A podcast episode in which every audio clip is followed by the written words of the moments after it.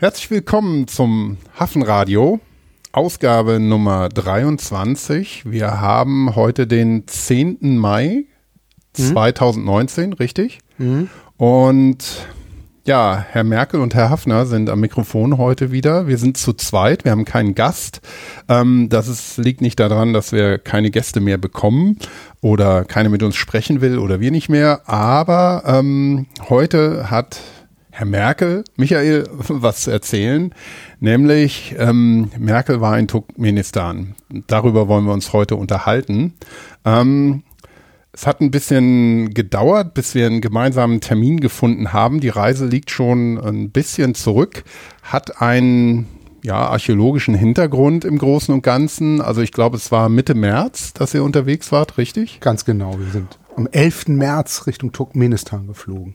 Genau. Und darüber wollen wir uns heute unterhalten. Erstmal herzlich willkommen alle Hörerinnen und Hörer zur heutigen Folge. Und ähm, ich habe hier vor mir liegen ein Fotobuch von dieser Reise. Und ähm, das ist keine Publikation, aber das hat euch, jetzt machen wir, machen wir ein bisschen Schleichwerbung, das hat euch jemand gesponsert, richtig? Genau, das, und zwar ist das ein, ein Fotodienstleister, der Qualität volle, hochwertige Fotos printet und ähm, über den sind wir per Zufall gestolpert. Das ist Saal Digital und die haben uns angeboten, mal einmal so für einen Test ein Fotobuch zu machen. Und damit sind wir auch schon fast beim Thema. Ich hatte das nämlich zum Anlass genommen, über meine Dienstreise nach Turkmenistan dann so ein Büchlein zusammenzustellen. Und das liegt mhm. jetzt hier vor uns. Und ich denke, wir sollten unseren Podcast im Grunde dazu nutzen, dass wir uns an den Fotos entlanghangeln, die nämlich tatsächlich in chronologischer Reihenfolge in dieses Buch eingeflossen sind und ich ein bisschen darüber berichte, was das für eine Reise war, welchen Hintergrund sie hat und ähm, was wir da eigentlich gemacht haben. Mhm. Und zu dem Saal, Saal Digital war der Name. Ne? Mhm. Also wir werden nicht von denen gesponsert oder Nein. so. Nicht, dass ähm, jemand denkt, wir, wir haben jetzt äh, neues Werbungsformat hier, haben wir in der Tat nicht. Ähm, aber ähm, machen die auch was mit Analogfotografie? Das weiß ich ehrlich gesagt gar nicht. Also deren, deren Kerngeschäft ist es tatsächlich digitale Bilder auf hochwertigen Papieren auszudrucken. Mhm. Weil ich habe also bei dir hier jetzt gerade noch mal eine analoge Kamera gesehen und ähm, äh, wir hatten ja neulich auch drüber gesprochen, wie, wie schön das eigentlich ist oder was man für schöne Sachen nach wie vor mit äh, analoger Fotografie machen kann, die man nachträglich digitalisiert. Aber wir wollen jetzt nicht abschweifen. Die Fotos sind auf jeden Fall schön und die, sind, die hast du alle digital gemacht wahrscheinlich. Die sind ne? alle ähm, ähm, mit, mit dem iPhone gemacht mhm. worden, ähm, weil es in, in Turkmenistan tatsächlich nicht gern gesehen wird, wenn Touristen äh, dort fotografieren. Turkmenistan mhm. ist eine der, eine der Diktaturen, das muss man auch offen sagen, ähm, dieser Welt, die, was das Thema Pressefreiheit ein ganz, ganz schwieriges Thema dort ist und darum sieht man das dort auch nicht so gerne, dass fotografiert wird. Ich habe fotografieren dürfen, immer mit Absprache unserer Begleitung, die wir dort hatten. Wir hatten immer zwei Begleiter an dem Start, ähm, die uns in jede Richtung, ähm, wo wir auch hingefahren sind oder wo wir auch ähm, waren, dort ähm, waren die auch zugegen und in Absprache mit denen durften wir fotografieren, haben wir fotografiert. Ich hätte gerne natürlich eine große Kamera mitgehabt, die war auch schon bereit vorm Abflug, aber nachdem ich dann die Reisewarnung des ähm, Auswärtigen Amtes gelesen habe, habe ich natürlich die große Kamera zu Hause gelassen und bin dann mit meinem iPhone losgeflogen. Ja, so wird das, äh, ja, das Fotobuch wahrscheinlich auch nicht in Turkmenistan in größerer Auflage erscheinen. Wahrscheinlich nicht. Aber nee. wie gesagt, es ist auch tatsächlich nur eine, nur eine Dokumentation mit ein paar schönen Fotos, einfach mal zu gucken, wie das aussehen kann, wenn man sowas macht, von unserem von unserer Dienstreise. Eine Dienstreise mit Fleischberg. Ich sehe gerade ein Foto, das besteht vor allem aus Fleisch, aber da kommen wir dann später zu. Das ist schon ähm, im hinteren Teil des Buches. Also ich finde es sehr schön und wir können uns ja gleich mal da so ein bisschen ähm, dran längs hangeln. Aber vielleicht kannst du noch mal kurz erklären, wie kam es denn dazu, dass ihr nach Turkmenistan gereist seid? Ja, wie manche von euch ja vielleicht wissen, arbeite ich als Sammlungsleiter im Archäologischen Museum Hamburg, ähm, was bedeutet, dass ich zum einen für die Sammlung zuständig bin, also der Archivar quasi für die Objekte, zum anderen aber auch als Kurator der Ausstellung hier verantwortlich bin. Und in diesem Zusammenhang haben wir hier eine Ausstellung gehabt, die hieß Mariana ein Königreich der Bronzezeit in Turkmenistan. Das ist eine Ausstellung gewesen, die in Kooperation mit dem Berlin, mit dem Neuen Museum und in Mannheim mit dem Reichsengelmuseum entstanden ist. Herr Professor Weiß, der Direktor dieses Hauses, hat lange Jahre daran gearbeitet, diese Objekte nach Hamburg zu holen. Und zwar geht es da um einen Fundplatz Gönür TP. Das ist eine Königsstadt oder es ist eine, eine, eine, große Stadt, die während der Bronzezeit eben ganz wichtige Funktionen hat. Dort gibt es einen großen Palastbereich und diese Funde sind eben im Rahmen dieser Ausstellung nach Hamburg geholt worden unter Schirmherrschaft des Auswärtigen Amtes und tatsächlich unter der Schirmherrschaft von Angela Merkel ähm, haben wir die Ausstellung dann im November 2018 hier gezeigt. So. Und bevor sie nun nach Mannheim gehen sollte, hat die turkmenische Botschaft und das Kultusministerium in Turkmenistan darum gebeten, dass man so eine Art runden Tisch macht, mhm. wo wir uns die Verantwortlichen, die deutschen Verantwortlichen ähm, dieser Ausstellung sich einmal mit den Kollegen in Turkmenistan zusammensetzen, um Fragestellungen für künftige äh, Zusammenarbeiten zu klären, wie die den bisherigen Verlauf auch zu berichten und das sollte bereits im, im Dezember erfolgen, aber Termingründe ließen es dann nicht zu, sodass wir dann erst am 11. März uns hier in den Flieger gesetzt haben, um nach Aschgabat, der Hauptstadt von Turkmenistan, zu fliegen. Mhm. Ähm, wenn du sagst, ähm, Bronzezeit, was, was die Ausstellung angeht, ähm, zum einen, ähm, für die, die es nicht wissen, so wie ordnen wir das zeitlich ein? Das also in 1000 Jahre vor heute? Ja, wir reden etwa um 2000 vor Christus. Das sind die, ist so das grobe Zeitspektrum, was wir, was, wovon wir ausgehen. Was ganz spannend ist eben, das ist eine immens reiche Region. Das ist zwar heute ein Wüstenstaat und agrarisch auch nicht gerade sehr erfolgreich, aber, und das ist das, was für mich ganz spannend war, dort geht die Seidenstraße los. Und wer als Kind Marco Polo irgendwo geguckt hat oder gesehen hat oder auch gelesen hat, der verbindet natürlich was mit der Seidenstraße. Und ein Grund diesen Reichtums dieser, dieser Länder, Usbekistan, Turkmenistan, ähm, ist eben, dass entlang dieser Seidenstraße der Handel zwischen Westen und Osten stattgefunden hat. Wir Archäologen heute und auch wir, wir westlichen Europäer leben ja auch in so einem eurozentrischen Weltbild. Das heißt, Griechenland war einmal ein großes Thema, Rom, das alte Rom ist ein großes Thema. Tatsächlich ist aber gerade diese Seidenstraße das, das große Thema. Und vieles, was da entstanden ist, zeugt von ganz großen Reichtum, Karawanen, die da durchgegangen sind. Und diese Fundorte entlang dieser Seidenstraße spiegeln das auch wieder. Mhm. Und ähm, ja, wir befinden uns in einer Zeit von vor 4000 Jahren schon, also ähm, wo jetzt Rom oder Griechenland auch noch nicht als Hochkulturen irgendwie auf den Plan getreten sind. Ähm, vielleicht noch an der Stelle ein, ein Verweis auf ähm, einen Podcast, den ihr im Museum dazu gemacht habt. Ich glaube mit Herrn Weiß. Ganz genau. Herr Weiß als, als Projektleiter und mhm. es ist im Grunde auch sein Kind gewesen. Ich bin tatsächlich hier nur zuständig gewesen für die Umsetzung der Ausstellung.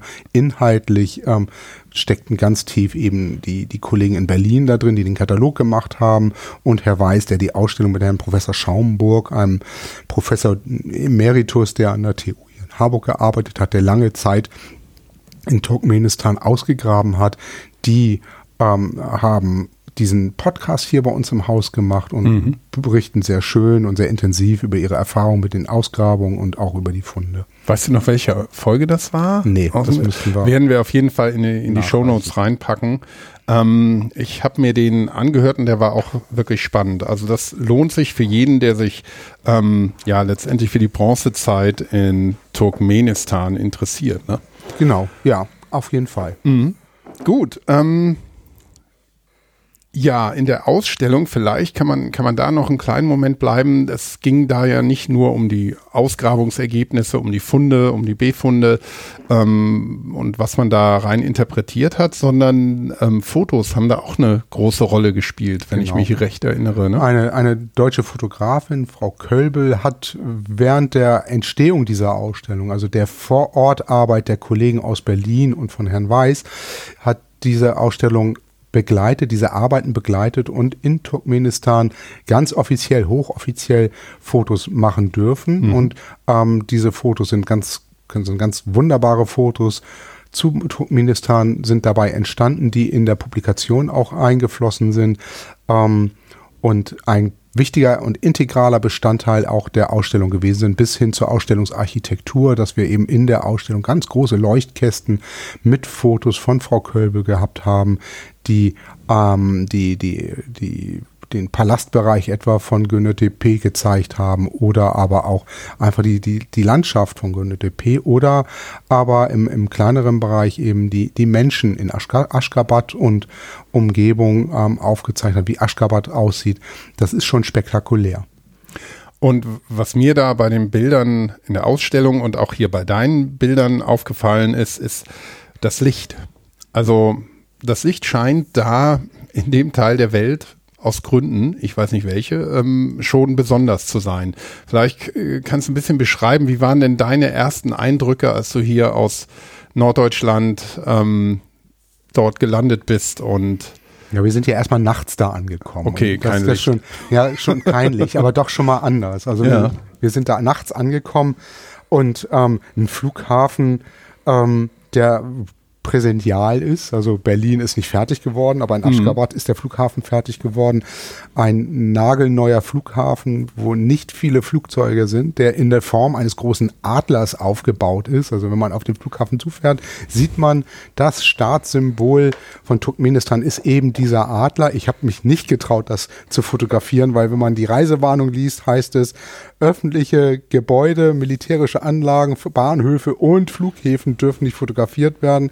Ich habe mich nicht getraut, dies zu tun, aber lasst es euch sagen, das Ding ist ein riesen, riesengroßer Adler, ähm, der zudem mit LEDs so ausgeleuchtet ist, dass wenn man drauf zufährt, die LEDs flackern, sodass das aussieht, dass der Adler seine Schwingen ähm, ähm, seine Schwingen bewegt. So, das war also da ist schon nicht viel Licht, aber es ist tatsächlich so. Wir sind dann ja am nächsten Tag ähm, dort ähm, bei Tageslicht ähm, durch die Stadt marschiert und es ist sofort aufgefallen. Es ist ein ganz anderes Blau. Ähm, die ganze Stadt ist weiß. Aschgabat ist weiß, auch mhm per Dekret des Präsidenten, auch schon des Vorgängers. Dazu muss man wissen, Aschgabat ist 1948 durch ein großes Erdbeben zerstört worden, dann von den Sowjets wieder aufgebaut worden und nun fängt man an, diesen, diese Gebäude der Sowjets aus den 50er und 60er Jahren langsam abzureißen und aus Aschgabat eine weiße Stadt zu machen. Das mhm. heißt, gesamten Gebäude, die dort sind, sind alle weiß, blitzeblank weiß. Die Autos, die in Aschgabat fahren, müssen weiß sein, per Order der Regierung beziehungsweise des Präsidenten. Ähm, das fällt sofort auf, wenn man da durchgeht. Was auch uns aufgefallen ist, dass ähm, kaum Menschen in der Stadt unterwegs waren. Wir haben keine wirkliche Erklärung dafür, aber auch das ist ganz, ganz doll aufgefallen. Was man sich aber vergegenwärtigen muss, und das warst ja, ich, du warst in Kasachstan, wenn ich das richtig. Ich war in Aserbaidschan. Aserbaidschan. Aserbaidschan ja. Wir beide waren, glaube ich, und das ist das, glaube ich, warum dieses Licht so besonders dort ist, noch nie so weit weg vom Meer. Mhm. Wir sitzen mitten auf dem Altkontinent Europa, der kontinentalen ja. Platte. Also wenn wir jetzt geologisch werden, wir sitzen mitten mang auf dem, auf dem Bereich der Erde, die älter kaum sein kann. Mhm. Ne, wenn wir unsere Alpen hier angucken, die sind total zerklüftet. Unsere Küste Schleswig-Holstein hier, das ist, eine, das ist eine Landschaft, die ist mal gerade 14.000 Jahre alt. Dort ist die Landschaft einfach uralt. Es ist eine Nivel also die Gebirge sind nivelliert, das sind natürlich gibt es dort Gebirge, auch ein bisschen Schnee drauf, aber die sind lange nicht so zerklüftet wie unser Gebirge hier, wenn man hier in den Alpen ist. Und mhm. ähm, wenn man dann dort in der Wüste ist, ich habe den Himmel in der Wüste, ich habe das tatsächlich noch nie gesehen das ist einfach anders. Wenn ich in Dänemark an der Westküste bin, freue ich mich über das Licht, weil es knallhart, es ist blau, es ist ganz klar. Wenn wir in der Toskana sind, das wissen wir alle, dann haben wir dort ein anderes Licht. Und dieses Licht in, in, in der Wüste von Turkmenistan, Usbekistan ist auch nochmal ein anderes Licht. Und Wie würdest du das denn beschreiben im Vergleich? Ist das härter, weicher? Ich habe ein Foto gemacht ähm, bei ähm, ähm, kurz vor Aschgabat. Dort waren wir in einer ähm, eisenzeitlichen Siedlung der Pater. Ähm, und zwar ist das Alt-Nisa. Da sieht man sehr schön, das sind so grüne Pastelltöne. Ähm, ich kann, kannst mir mal hier weiterblättern, mhm. so da. Das sind, das sind, ja. ähm, das sind, das sind ganz andere. Ja, das ist ein, das ist ein sehr blaustichiges äh, Licht. Das ist nicht groß überarbeitet sind diese Fotos. Es mhm. war eben so.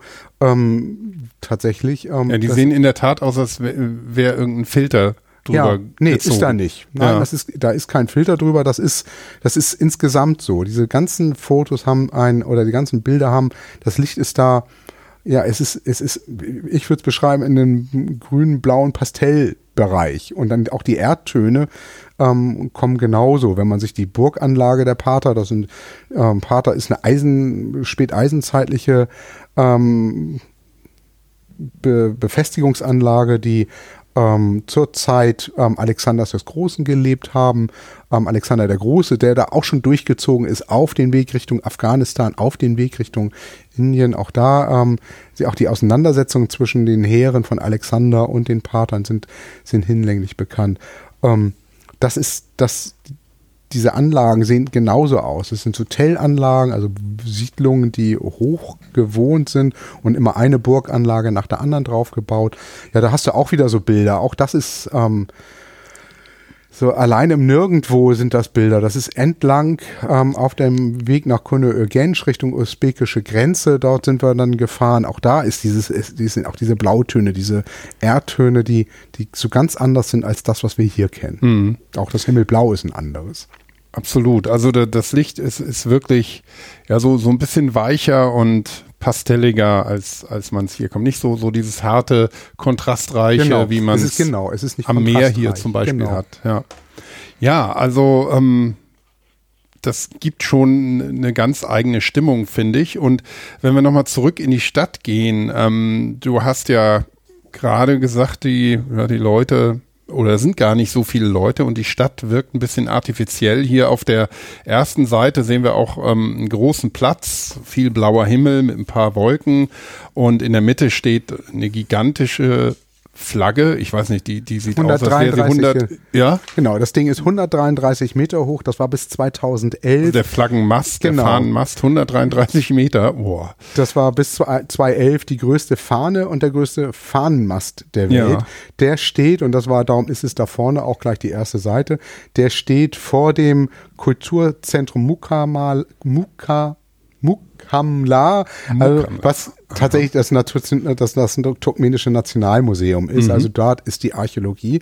Dort wurden wir zum Roundtable hingefahren. So. Und der Vorplatz eben von diesem Kulturzentrum, das ist, ähm, der, da steht diese Fahne drauf und ähm, auch da eigentlich menschenleer.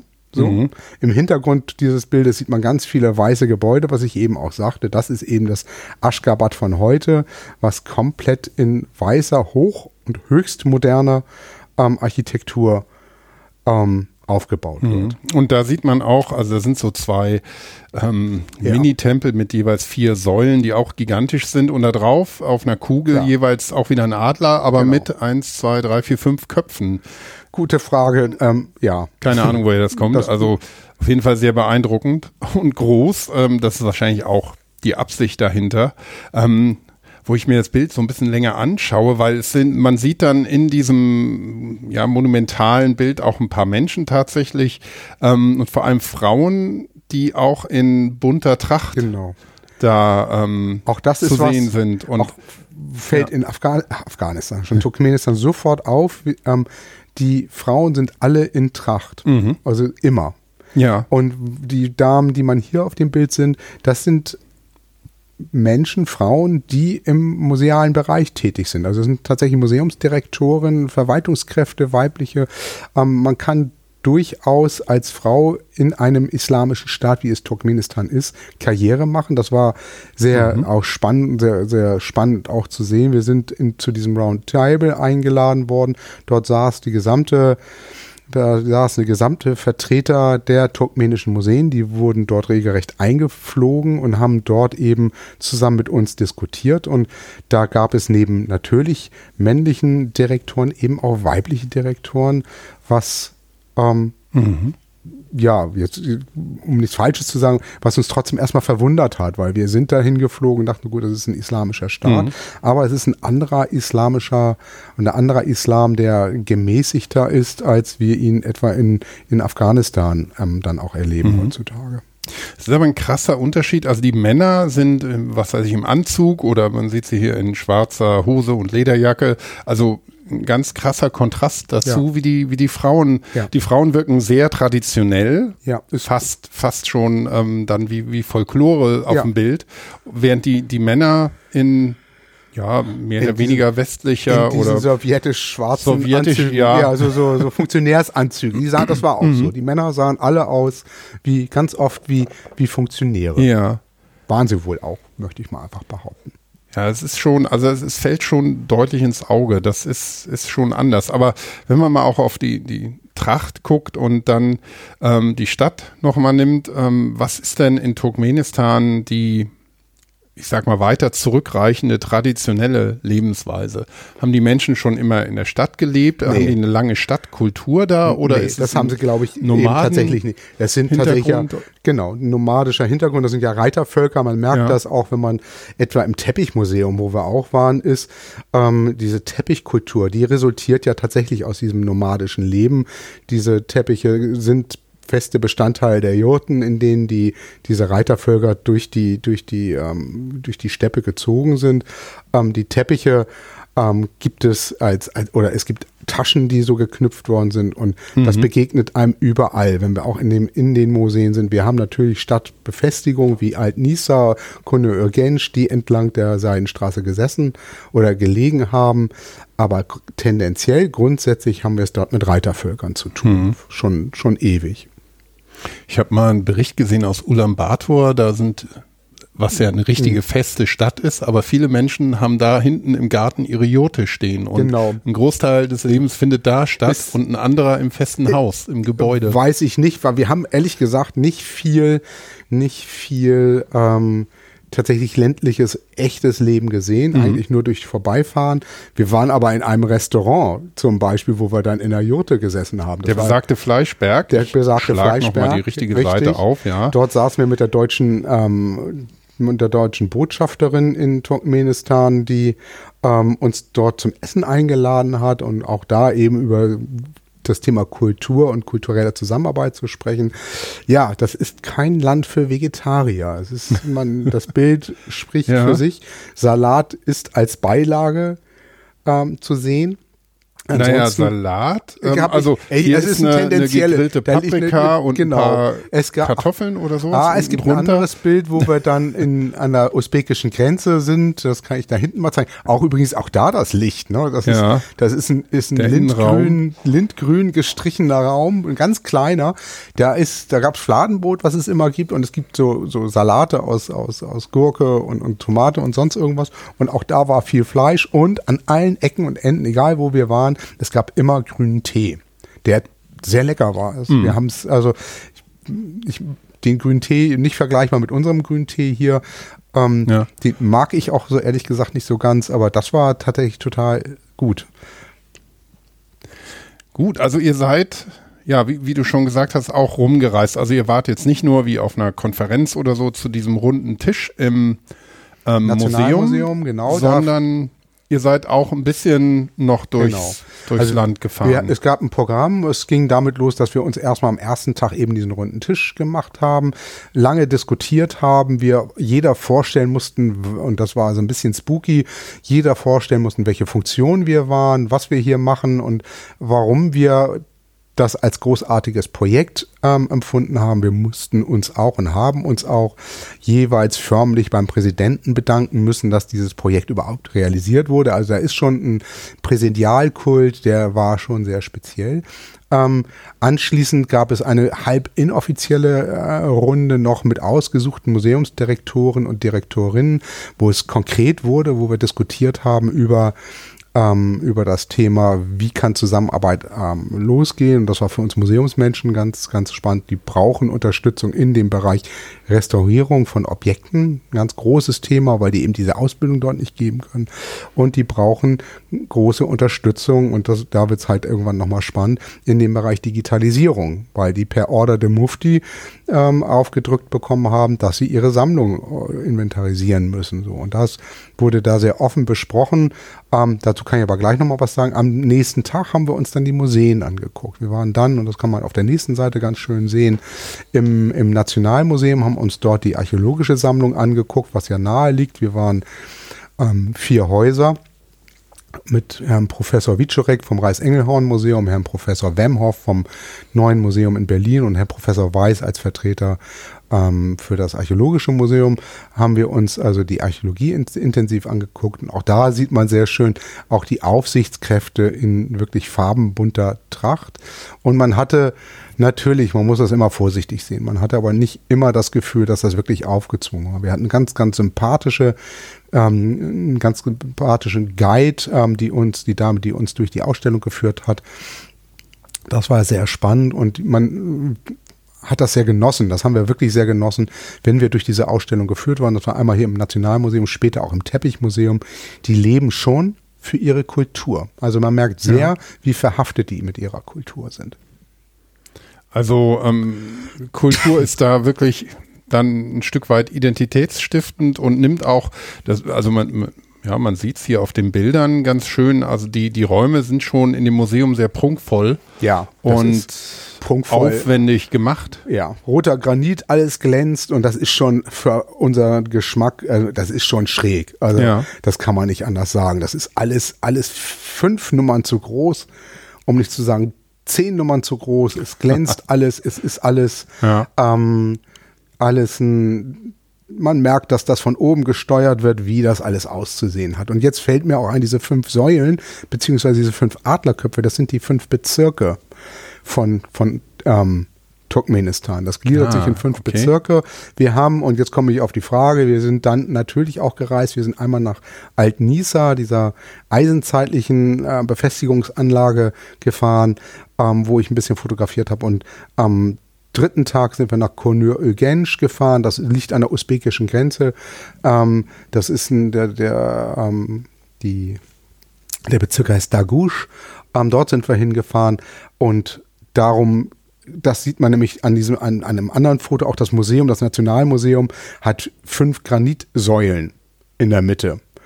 Ähm, ein, ein riesiges Gebäude und dann große, sieben, äh, fünf große schwarze Granitsäulen, die eben auch wieder die Bezirke von Usbekistan, äh, Turkmenistan. Usbekistan ja, ist noch eine, eine, eine, Runde weiter. Eine Runde weiter, genau. Ja. Turkmenistan darstellen. Aber du, du hast schon angesprochen, das Ganze ist ja auch so, so ein bisschen geprägt als ehemalige Sowjetrepublik. Mhm. Ähm, konntet ihr ein bisschen da was mitkriegen, wie ja, wie die Nähe da zur, zu Russland heute ist oder die nee. vielleicht noch Identität. Das war alles andere als Sowjetunion. Ja, nee, das haben wir alles nicht mitgekriegt. Ja. Also es gibt den alten Russenmarkt, das ist ein Bazar, der bei uns gegenüber vom Hotel war, den durften wir auch, haben wir uns auch einmal angeguckt.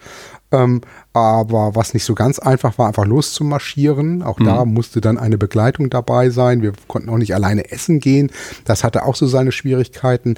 Also wenn man sagt, dass ähm, da, da spielt noch ein bisschen Russisch noch mit. Wir haben, als wir über Land gefahren sind, haben wir die russische Bebauung. Also es ist eben kein Reitervolk mehr. Das hat man ähm, das hat man diesem Land wahrscheinlich wirklich ähm, vollständig genommen und das bedingt wahrscheinlich wirklich durch die Sowjetzeit. Ähm, die Landbevölkerung lebt in so ähm, recht schlichten, um nicht zu sagen barackenartigen ähm, ähm, Steinbauten mit Blechdächern und ein Kollege, der Anton Gast, der selber aus selber Russe ist, der sagte mir, so sieht eigentlich die gesamte ländliche Bebauung in der ganzen ehemaligen Sowjetunion aus. Also das sind eben relativ kleine, steinerne Gebäude mit einem Blechdach, ganz, ganz simpel, ähm, mit wenig, wahrscheinlich wenig Interieur.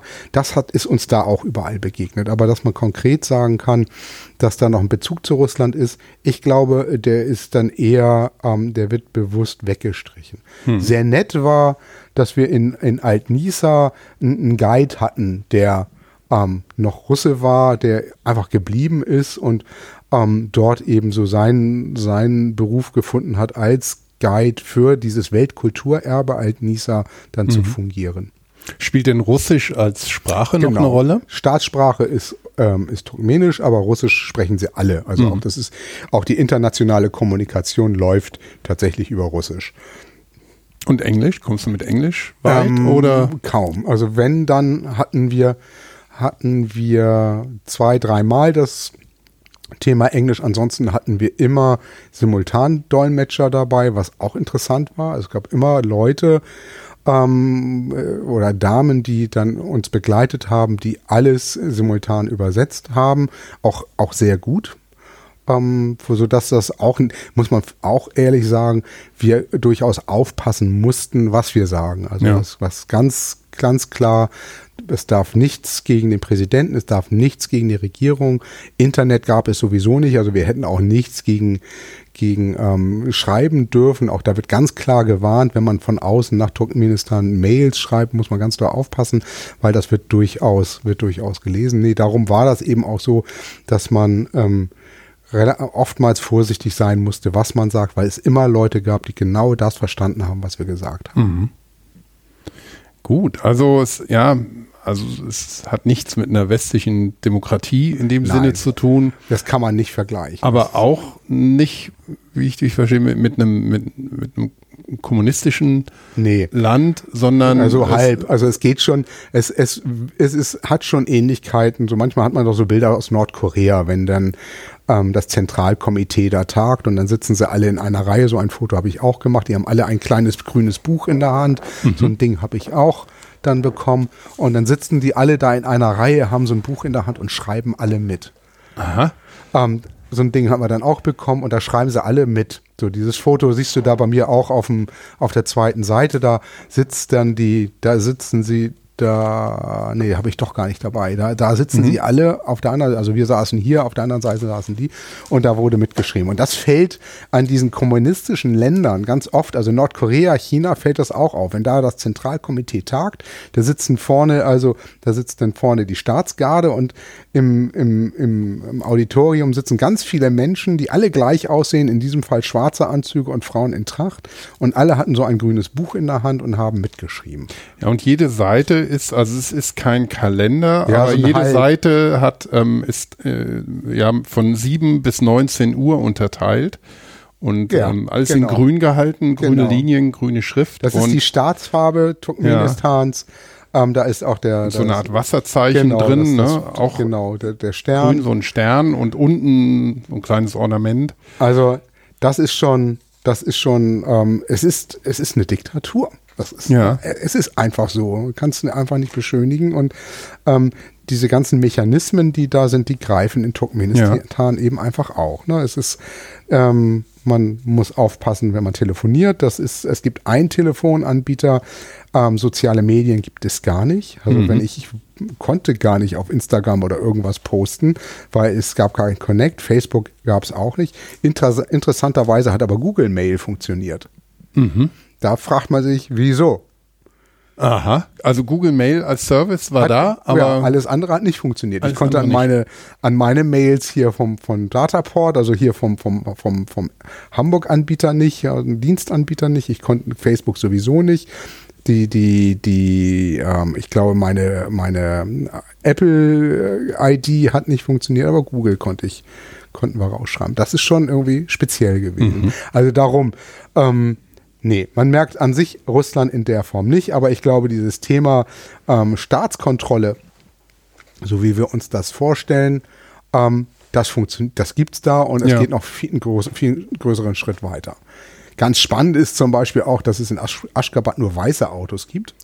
Das finde ich krass, und, ehrlich. Also dann aber ein paar schwarze. Und schwarze Autos ist ähm, der, nicht der Geheimdienst, ich nenne das mal die Staatssicherheit. Wenn die irgendwo vorfahren, dann ist klar, jetzt ist Alarm. Mhm. Die gibt es tatsächlich. Und es wird auch aufgepasst. Ich bin mit Herrn Professor Weiß von einer, von einer Statue des Präsidenten gewesen, die war blattvergoldet und wie wir Archäologen da so sind, haben uns das angeguckt und haben so ein bisschen gefachsimpelt, wie wie, wie haben die das gemacht? Ähm, wie ist das Blatt vergoldet? Und das, das war, es geht so gemacht und haben da tatsächlich länger als drei Minuten gestanden. Dann wurden wir von einem Soldaten da weggezogen. Dann wurde gepfiffen. Ich habe das erst gar nicht geschnallt, wieso, wer pfeift hier? Und habe gesagt, gut, da pfeift einer rum. Wenn hier in Harburg einer rumpfeift, dann drehe ich mich auch ja. nicht um. Aber dieses Pfeifen hatte, hatte einen Grund. Das heißt nämlich, geht da weg. Ähm, das ist jetzt genug. Das ist, geht, das war wirklich speziell. Und so sind wir auch an einer Kaserne vorbeigegangen und auch so durch die Stadt getappt und haben gedacht, so, hm, gehen wir ein bisschen spazieren und gucken mal so ein bisschen. Ähm, sind wir dann, war da eine, war diese Straße oder diese Fußgängerzone war geteilt, links und rechts und rechts stand ein Soldat, da haben wir aber überhaupt nicht drauf geachtet und sind rechts halt vorbei an dieser, dieser Fußgängerzone. Da hat der uns dann eben umgedreht und dann mussten wir die andere Seite nehmen, mhm. weil das eben zu nah an einem öffentlichen Gebäude, da haben Touristen nicht zu suchen.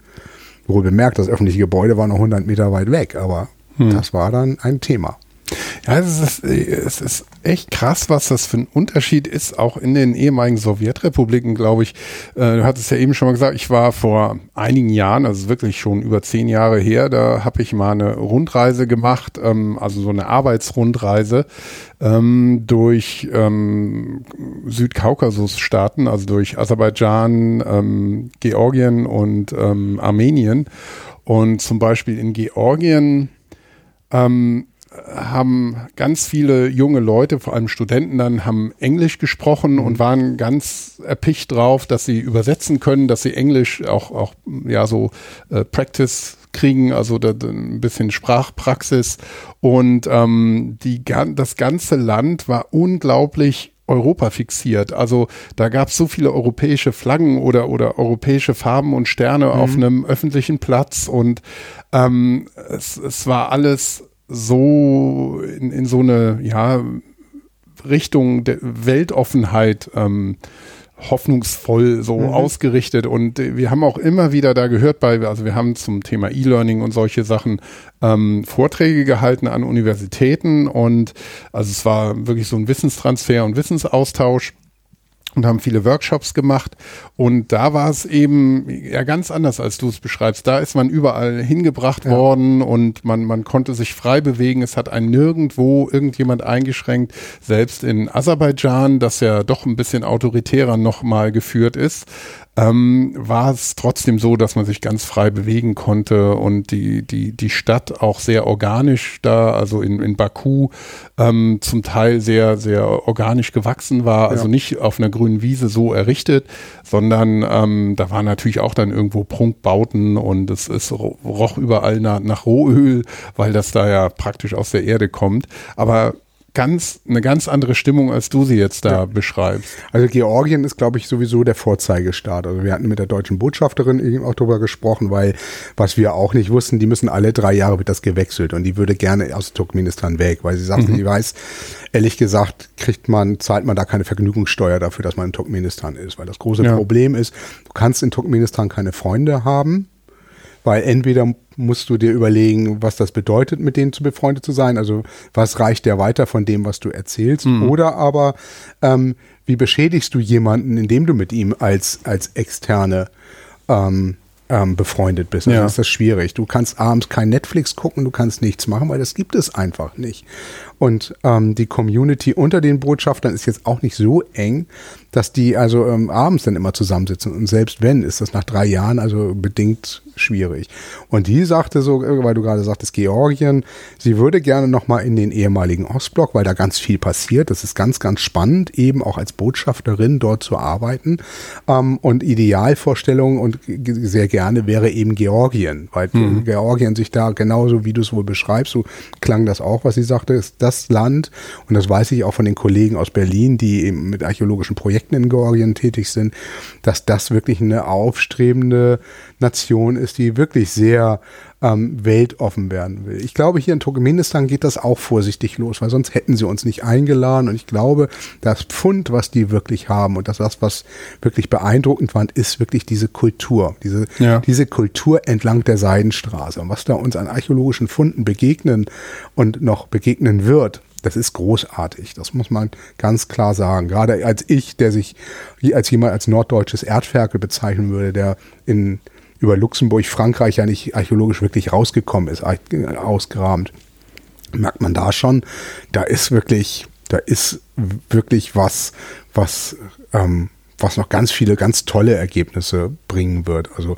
guckt man sich Georgien an, gerade auch die Hominidenentwicklung, wenn man das mal wieder nimmt. Und, ja. ähm, Neandertaler, der dort gefunden wurde, das sind erstmal kleine Schritte. Wir wissen jetzt aus China gibt es, gibt es Neufunde, wo wir wahrscheinlich die gesamte Menschwerdung nochmal neu überdenken müssen.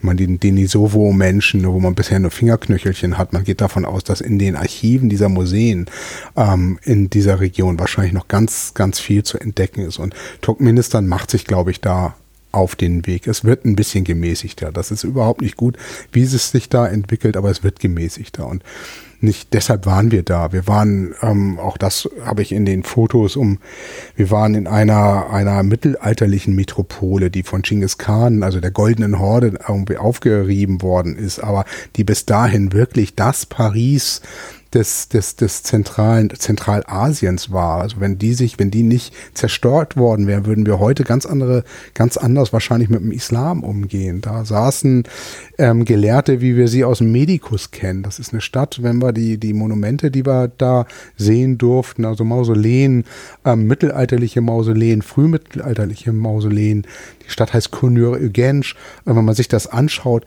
aus dem 6., 7. Jahrhundert, da haben wir hier im Norden auf den Bäumen gehockt. Da ist das, da ist ein Holz-Erde-Bau, also ein Pfosten in die Erde mit Lehmwand, also Flechtwand und Lehm beschmiert.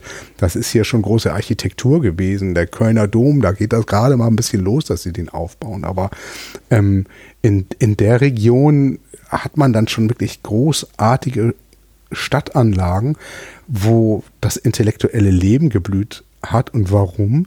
Weil der Gesamt diese Verbindung zwischen Westen und Osten einfach funktioniert hat. Ne? Mhm. Die haben, haben die wirklich, ja wahrscheinlich wirklich ähm, das Wissen, dass, was, was in China schon noch viel älter eigentlich ist. Es ist über diese Städte ist das transferiert worden in den Westen. Mhm. Byzanz konnte meiner Ansicht nach deshalb so groß werden, weil dieser Connect zwischen ähm, Orient und Occident, wie man so schön sagt, ja. der ging da los und der endete dann in Peking. Und entlang dieser dieser Linie haben sich wie so, so perlenschnurartig ähm, Hochkulturen entwickelt. Jenseits der Reitervölker, die wir da eben auch noch haben. Ne? Mhm. Ähm, apropos Kulturen, ähm, hier ist auch in dem Buch ähm, ein schönes Bild, das sieht dann so, so richtig nach Kulturprogramm aus ja. und da wart ihr zu Besuch im das war schräg. Turkmenischen Institut für Kultur. Ja. Am 13.3. steht auch hier dabei.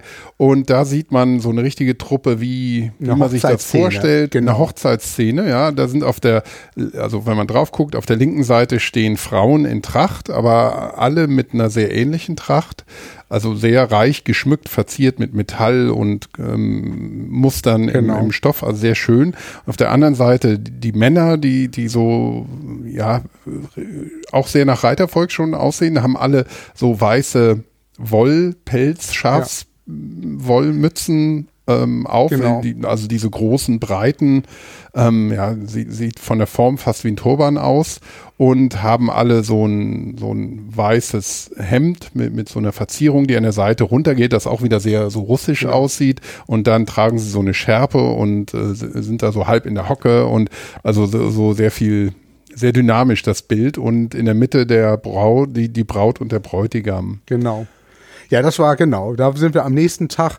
Am ersten Tag war der Roundtable im Nationalmuseum. Am zweiten Tag hieß es Workshop. Mhm. Workshop mit den Studenten des, ähm, des Turkmenischen Instituts für Kultur genau. Das ist im Grunde die Kunstuni gewesen, aber eine sehr breit gefächerte Uni. Da geht's Theater, da gibt's Kunst, da gibt's ähm, auch Restaurierung und da saßen wir und das war ganz ehrlich ganz skurril. Da sind wir zu einem, sollten wir auch wieder das, eigentlich dasselbe erzählen. Das wussten wir am Tag davor aber nicht. Ähm, da saßen dann auch die, ähm, die, die Direktoren vorne auf dem Podium und wir Begleiter ähm, saßen dann im Auditorium und hinter uns wirklich uniformiert die Studenten dieses, dieses Instituts. Ansonsten war der Laden aber leer. Auch ein Riesengebäude. Ansonsten war der, die, haben, die saßen da alle drin. Und das war dann so ein bisschen so skurril. Es platzte der, die, die hatten sich um ein oder zwei Stühle verrechnet. Ja, und was, zu was führte das? Wir saßen, also wir mussten uns alle hinsetzen, bis so lange mussten die alle stehen. Und dann durften die sich auch hinsetzen. Und dann passte das nicht. Hm. Und dann war das wie so Dominosteine. Da musst du dir vorstellen, da saßen, also ich lasse das 120 Menschen gewesen sein, alle gleich aussehen. Die sind alle einmal aufgestanden, haben sich einen Stuhl weitergesetzt, weil man hinten zwei Stühle rangehängt hat. Das war, war dermaßen skurril.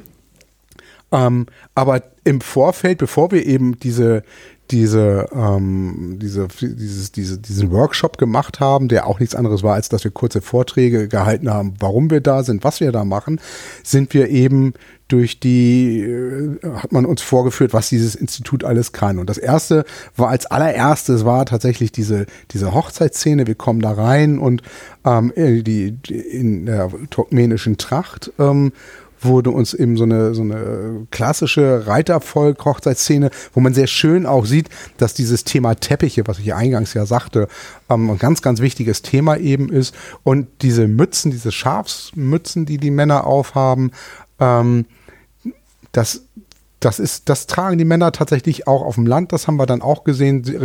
Die sind da nicht so schön weiß wie jetzt hier.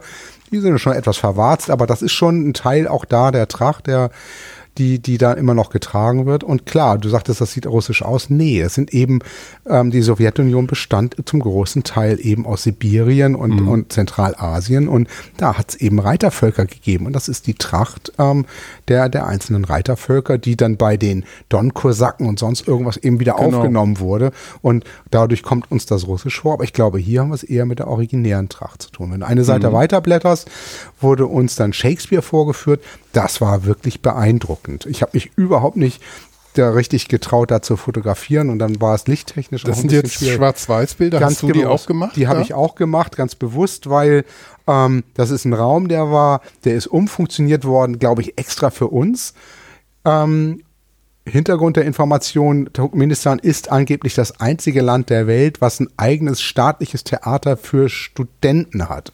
Also wie wir hier mhm. das Thalia oder Schauspielhaus haben, haben die in Aschgabat ein Theater, was nur für die Studierenden Schauspiel da ist, ähm, aufgebaut wurde und bedient wird und die Menschen da hingehen. Und hier hat man dann im Kulturinstitut uns ein, ist ein Raum umfunktioniert worden. Da sieht man so schwarze, man hat die Wände schwarz verhangen mit, mit, mit, mit, mit Stoffen und dort hat, hat man uns dann, haben ein, ähm, zwei Schauspieler, ein Mann, eine Frau, haben uns ein Shakespeare aufgeführt.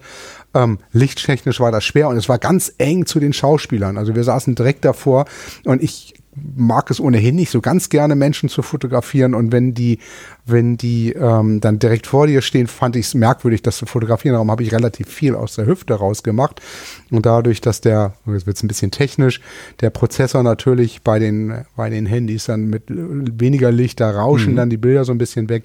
Sieht aber toll aus. Also es sind so zwei, drei tolle die Fotos dabei, weil die so ein bisschen die körnig Genau, da kommt so das dadurch, analoge, ne? analoge Theaterfotografie genau.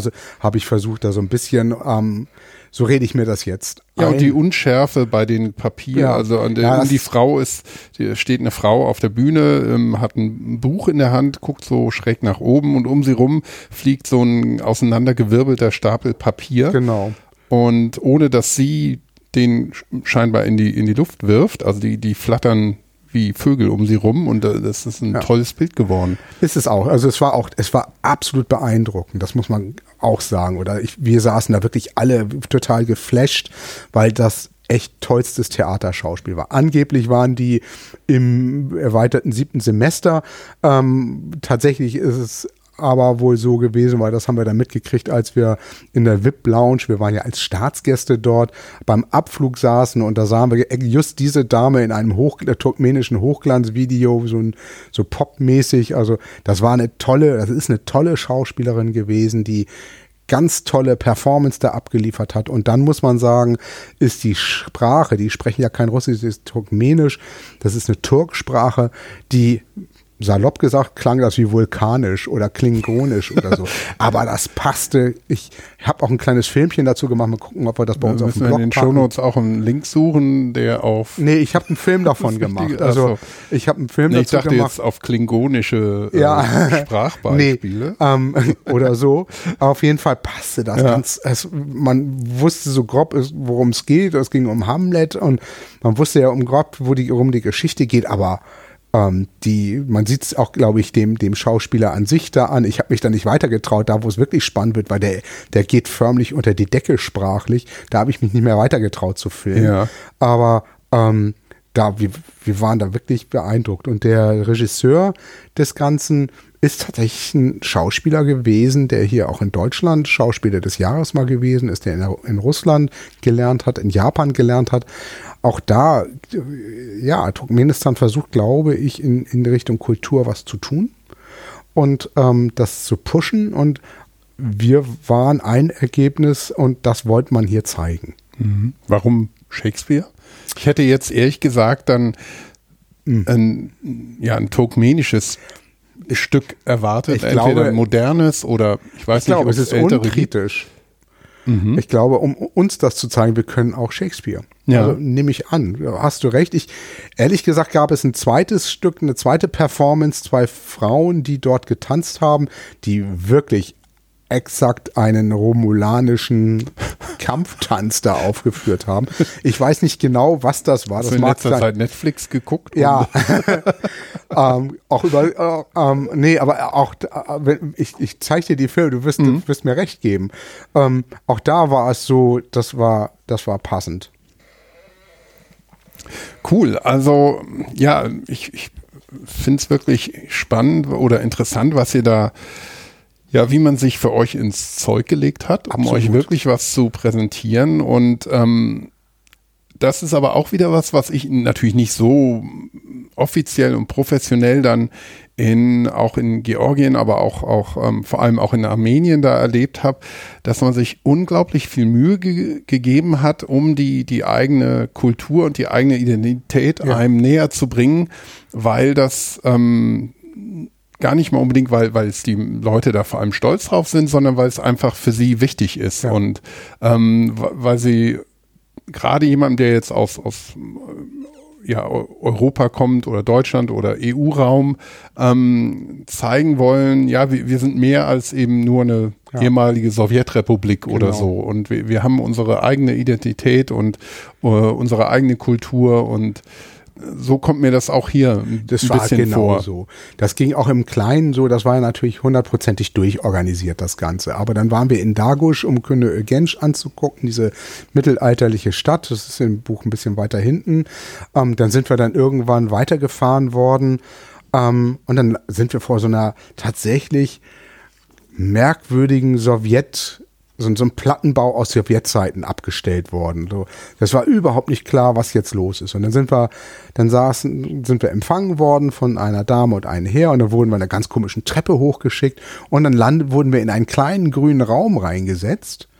Und das war, glaube ich, immer Plan, aber irgendwie nicht. Mhm. Und dann wurde da Essen aufgefahren. Und zwar wirklich lokales Essen. Und da hatten wir so ein bisschen das Gefühl, dass der lokal veran politisch Verantwortliche, der da zuständig war, gesagt, wenn die hier schon sind, und Dagusch ist immerhin noch einer der größten, eine der größten Provinzen, dann haben die auch bei uns zu sein. Ja. Aber das hat nichts mit einem Rathaus hier, so einem Provinzrathaus, selbst das, sonst hat das nichts zu tun. Das war echt eine kleine, runtergekommenes Gebäude, so, die, die haben den Raum da irgendwie, ein Foto habe ich davon auch gemacht, wie wir alle in die, in die Kamera gucken.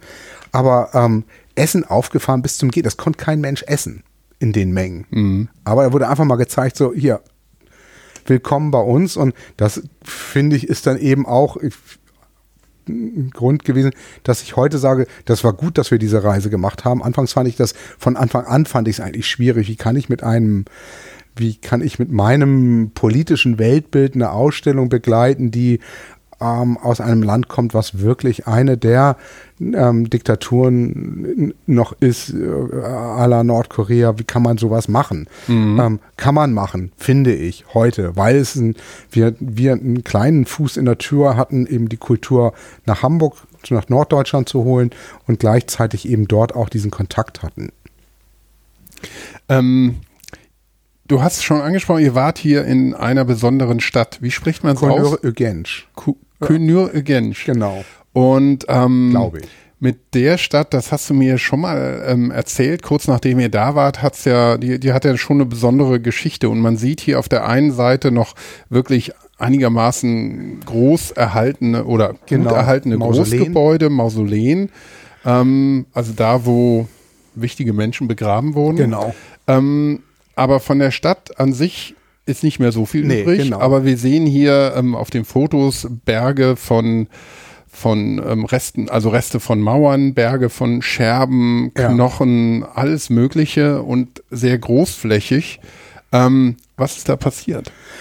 Ja, das ist eine ganz gute Frage. Da ist, es ist halt eine mittelalterliche Stadt, die im Anfang des 13. Jahrhunderts von den goldenen Horden Genghis Khan tatsächlich aufgerieben worden sind in einem endlosen Partisanenkampf zudem. Also die Stadt hat sich lange verteidigt und es gibt da wirklich Gräuel-Stories, wie diese Stadt aufgerieben worden sind. Sie ist aber, ähm, sie konnte sich die ist danach wieder zaghaft wieder aufgebaut worden, aber hat nie wieder diese Blüte erreicht, wie sie es vor der Zerstörung hatte. Und dort, das sagte ich vorhin ja schon, sie sitzt an der Seidenstraße, sie hat ihren Reichtum durch die Karawanen eben ähm, erlangt, ähm, zudem eben an einem Oase ist es nicht, da fließt ein kleiner Fluss ähm, entlang, also auch die Wasserversorgung war da, das ist klar, dass das ein geografisch wichtiger Punkt ist, an dem sich eben eine Stadt bilden konnte.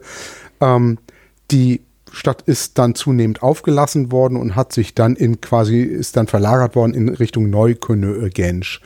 Ähm, und die eigentliche mittelalterliche Siedlung ist dann heute, wir würden es als Wüstung Bezeichnung äh, bezeichnen, ist dann eben komplett verlassen worden. Was stehen geblieben sind, ist, sind die großen Mausoleen, die von den ähm, jeweiligen Kalifen, Schrägstrich, den, den Statthaltern, ähm, gebaut worden sind für sich selbst, für die Familie oder aber auch eben für die Frau ähm, der, des jeweiligen Kalifen und die sind architektonisch wirklich beeindruckend. Also ich habe einmal die Kuppel ähm, fotografiert, das ist auf einer nächsten Seite. Ähm, das ist schon, das ist schon wirklich was Tolles. Ich muss mal gucken. Das ist die, die, die das ist das Tura Beck äh, und das sind ja, das waren die, die, die tatsächlich die Stadthalter der Stadt. Und das mhm. ist eben für die Frau des Stadthalters, der die, der für seine Frau eben eines der aufwendigsten Mausoleen überhaupt mit Wunder, also wirklich den schönsten blauen orientalischen Fliesen, wie man sich das ähm, auch vorstellt, aber wirklich wunder, wunderschön.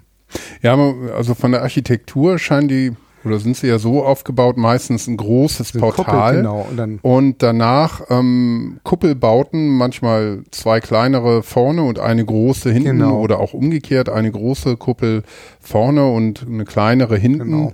Und ähm, die Kuppeln von innen eben reich verziert mit ja die, so typischen islamischen ähm, Ornamenten ja. aus diesen blauen ja.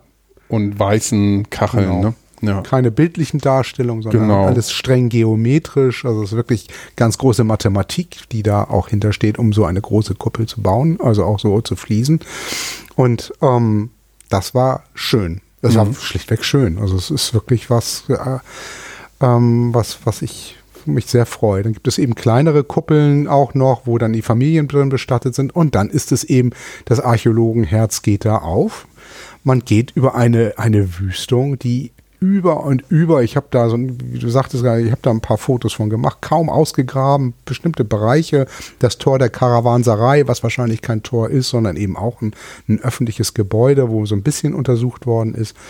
Ähm, wir sind da durchgegangen, da liegen Münzen oben an der Oberfläche, da liegt Glas an der Oberfläche, da liegen Knochen in rauen Mengen. Es ist eine Großstadt gewesen. Ja. Eine ganz, ganz, ganz wichtige Stadt gewesen im Mittelalter, ähm, was man ihr, was man schon an dem Reichtum der Mausoleen einfach sieht. Mhm. Ne? Das ist nichts Kleines. Also kann man aber schon dann sagen, in dieser ganzen Region ähm, war nicht immer, also Reitervölker und Nein. Nomadentum Nein. die, die alleinige Das waren die Zentren. Form, sondern es Das gab immer die- städtische, genau, genau, urbane Zen- Zentren. Es gab urbane Zentren, die angelaufen sind als Haltepunkte, die sich an wahrscheinlich verkehrsgeografisch wichtigen, in diesem Fall eben einmal die Achse, die, die, die, die, die Ost- in Tüdelchen Westachse eben als, als, als Seidenstraßen ähm, Haltepunkt. Das andere eben ist es ein Fluss.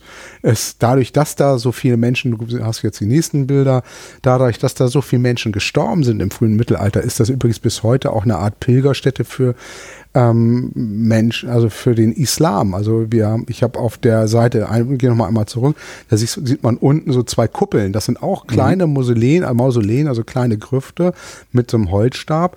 Da wickelt man ähm, Schnüre drumrum, mehrfarbige Schnüre. Das ist ein Teil ähm, des Kults der Reitervölker. Jede Farbe symbolisiert einen Abwehrzauber, den wickelt man drumrum und dann geht man als Berührungsheiligtum, berührt man diese, diese Kuppeln und marschiert da einmal drumherum. Da ist auch ein Minarett ähm, erhalten. Auch das ähm, hat regelrechte Gebrauchsspuren. Das heißt, man hat sich ein kleines Stück da abgeprökelt und hat das mit nach Hause genommen von diesem Minarett. Und dadurch war das im Bereich, das, was Mensch erreichen konnte, relativ kaputt, bis man das dann eben so restauriert hat. Da sieht man das hier. Man sieht das hier auch sehr schön. Das ist so der Bereich, den hat man ähm, bis so 2,50 Meter Höhe, hat man das neu hochgemauert, weil das einfach, damit die Leute nicht weiter da irgendwie kein Steinchen abprökeln. Ne? Und bis heute marschieren die Menschen hin. Wir haben das auch gesehen. Da waren interessanterweise auch Touristen. Ähm, wobei inländische Touristen, würde ich sagen, die eben dann an diesem Minarett, an diesen Kuppeln, in diesen Mausoleen sind und Hand angelegt haben, um ähm, eben das, ähm, um, um sich den Segen da zu holen. Mhm. Man sieht auf dem Foto hier, ähm, wo man dieses Minarett, also sieht ein bisschen aus wie ein gemauerter Schornstein. Genau. Ist aber unten Hab sehr, also ist rund im, im Querschnitt ist und massiv. ist unten sehr massiv, breit und verjüngt sich dann nach oben, wird oben auch mehr verziert. Ähm, und da führt so ein, so ein befestigter Weg Ja. hin und links und rechts sieht's aus, als würde da Schnee liegen. ist das, Schnee? Eine Katastrophe. Ja, nein. Katastrophe? Das ist eine Katastrophe. Das ist was, das habe ich auch im Anflug auf Aschgabat schon gesehen. Das war so Morgenstimmung und ich guckte da runter und dachte so, naja gut, Wüste. Und was hast du in der Wüste, was hast du gelernt? Wüste, Kältegefälle oder äh, der Temperaturgefälle kann ziemlich groß sein. Vielleicht ist es wirklich raureif. Nee, das ist Salz. Das ist Aha. total kaputte Böden sind da.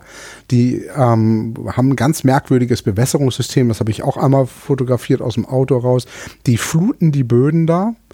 Ähm, wirklich, die werden geflutet, dann lässt man das Wasser da drin stehen, das verdunstet, dann ist da ist zwar eine Bodenfeuchte da drin, aber Salz wird natürlich durch Wasser mobil und nee, dieses, diese weißen Böden, was für uns wie raureif das ist, und wir sind, das ist 12 Uhr da, das ist das ist Salz. Aus, Salzausblühung bis zum geht Wow. nicht mehr. Also ich weiß nicht, wie, es ist das Anbaugebiet für Baumwolle da ähm, im Dagusch an der usbekischen Grenze. Ähm, ich weiß nicht, was das für Pflanzen sind, die da gedeihen können. Also so meine, meine Bodenkunde, Kenntnisse und sonst irgendwas hätten gesagt, so, wieso bewässert ihr so? Was macht ihr da? Ähm, kann da überhaupt was wachsen? Nee, das ist erschreckend. Es Ja, es sind noch andere Bilder, wo man das noch, wo es noch viel deutlicher wird. Das ist, ist, ist unglaublich. Ja, es sieht auf dem Bild wirklich so aus, als würde eine Ja, ja. dünne Schneeschicht da drüber Genau. liegen und also aus Salz kommt man, wenn man das Foto sieht, gar nicht so Nee. im ersten Nee. Moment. Nee, wie gesagt, aus dem Flieger haben wir auch gedacht, ähm, das ist, das ist, kann Salz sein. Hm. Gut, und von da aus, also gesehen habt ihr ähm, noch weitere Kulturpunkte Nee. gehabt Da- oder da- seid ihr das dann reichte. wieder Also zurück? und dann fairerweise muss man dazu sagen, wir mussten, Nisa ist knapp 30 Kilometer von, von Aschgabat entfernt. Mhm. Ähm, das ist schon immer, das war schon eine Tour. Wir haben wahnsinnig viel gesehen, um das vielleicht auch so ganz langsam Richtung zum Abschluss zu bringen. Wir haben ganz viel gesehen und nach Usbe zur usbekischen Grenze mussten wir fliegen. Also da sind wir dann im, morgens in den Flieger gegangen, mhm. äh, ganz früh morgens zum Flieger marschiert, zum Flughafen marschiert, gefahren worden. Wir hatten immer einen, einen Bus mit zwei Begleitern, die man auch einmal auf dem Foto sieht, die mhm. mit Handy und Walkie-Talkie immer alles organisiert haben und immer, wenn wir irgendwo aufliefen, war das menschenleer. Man hat teilweise das Gefühl gehabt, dass die Leute, die dort putzen oder aufräumen mussten, in dem Moment, wo wir um die Ecke kamen, verschwanden die dann hinter der Ausecke. Habe ich tatsächlich gesehen. Ähm, nee, dann sind wir also nach dahin geflogen und dann sind wir von, von Köln-Ökensch abends wieder zurück und dann ging es in der Nacht auch schon wieder Richtung Richtung ähm, ähm, Flughafen, um dann von Aschgabat nach ähm, Istanbul zu fliegen und dann wieder zurück. Also von mhm. daher so gesehen, ähm, ich hätte gerne Gönür DP, also den, den Ausgrabungsort unserer Ausstellung, ähm, gerne nochmal gesehen. Vielleicht habe ich nochmal irgendwann die Chance, dorthin zu kommen. Ich habe ein Foto, das war auch das, was mich vom, da, weil du eingangs fragtest, wie ja das mit den Farben war, am eindrücklichsten und am, am Ende war tatsächlich der Ab, an, die Ankunft in, in Aschgabat im Morgenlicht, also Wüstenhimmel im Morgen, ähm, spektakulär. Und ähm, jetzt, das ist hier der Abflug ähm, von, von Dagusch Richtung Aschgabat wieder. So musst du dir das vorstellen. Das ist ein, so ein Licht kenne ich nicht. Das habe ich mhm. noch nie gesehen. Also du kennst einen wunderschönen Sonnenuntergang, wenn man auch mal die Sonne nicht sieht, diesen orangefarbenen Himmel, aber hier ist es ein einheitliches Pastell mhm. ähm, was da ist. Und das über eine riesen, eine riesen Fläche, wo keine Flieger sind. Das sind riesen Flughäfen, wo, ähm, wo, wo fünf Flugzeuge stehen. Ja, also es ist, äh, wo du es jetzt nochmal sagst, die, die Bilder wirken oft so ein bisschen wie Fotografien aus, also frühe Farbfotografien ja, aus den genau. 40er, 50er genau, Jahren, genau. Wo, wo die Filme eben oft so, so einen leichten, ja, noch genau. nicht so viel Kontraste ja, hatten und genau. ein bisschen pastellig waren.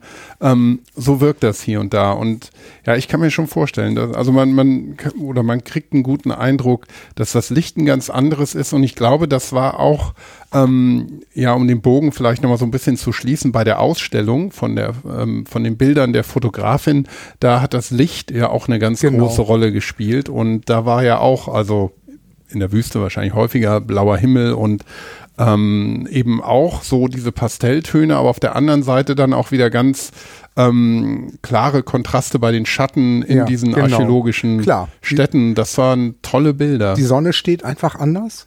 Das, ja. ne, genau, die Schatten sind ganz anders. Und dann sind die Menschen, also das, das merkt man auch, die, die, die, die, die Farben der Teppiche, das ist natürlich immer knallig. Mhm.